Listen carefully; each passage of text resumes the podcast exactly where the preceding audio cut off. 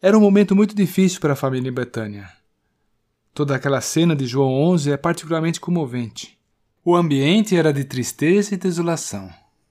O Lázaro faleceu. As irmãs, muito tristes, choravam. Jesus simpatizou com aquela gente e chorou também.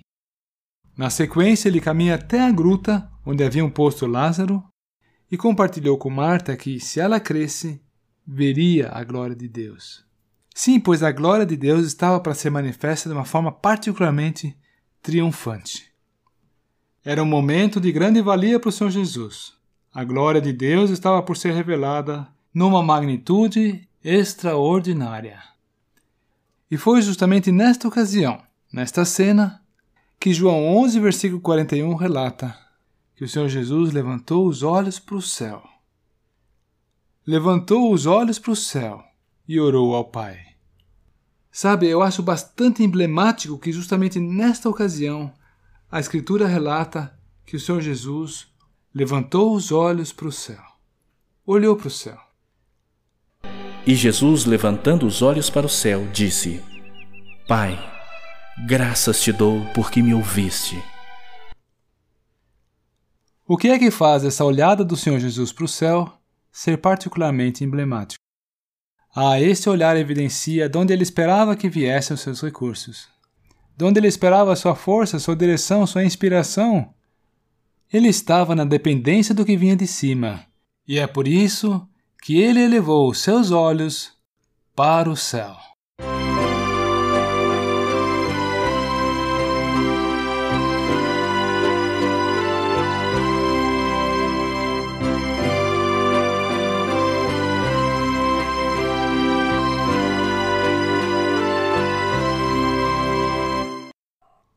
Querido irmão, querida irmã, onde estão os nossos pensamentos?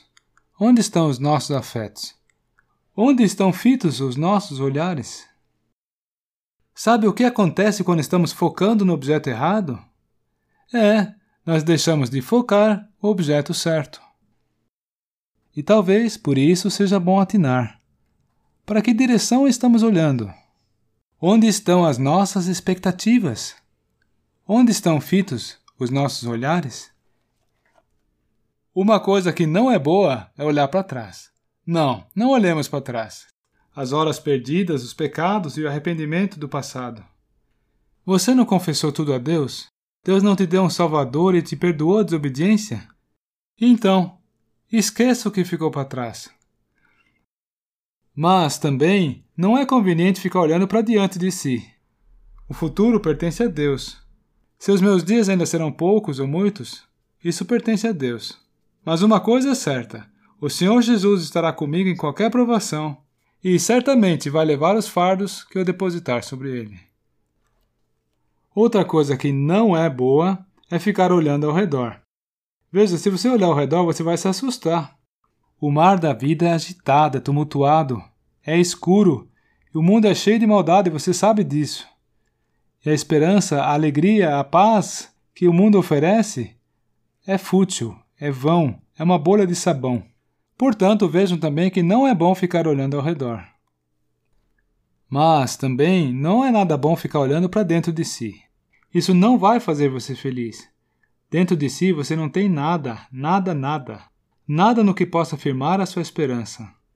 Você só vai ver faltas, fraquezas decisões fracas que só fazem você dar trombada lá na frente. enfim, dentro do nosso homem natural não há nada que seja consistente. Mas, se olharmos para cima, como fez o Senhor Jesus, aliás, se olharmos para o Senhor Jesus que está lá em cima, então nós vamos encontrar em Sua bendita pessoa muita motivação para o nosso coração. Nós vamos encontrar algo que fortaleça o nosso coração, que dissipa os nossos medos, e abundância de amor, gozo, paz.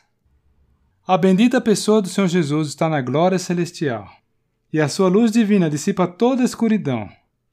Ao coração traz paz perfeita e nos motiva na caminhada, otorgando-nos plenitude de esperança.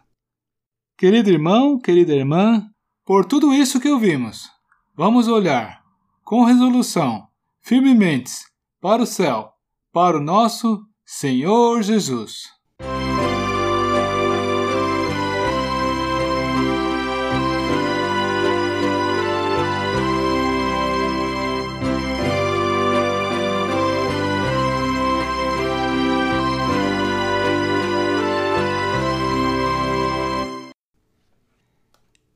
Era um momento de particular valia para o Senhor Jesus.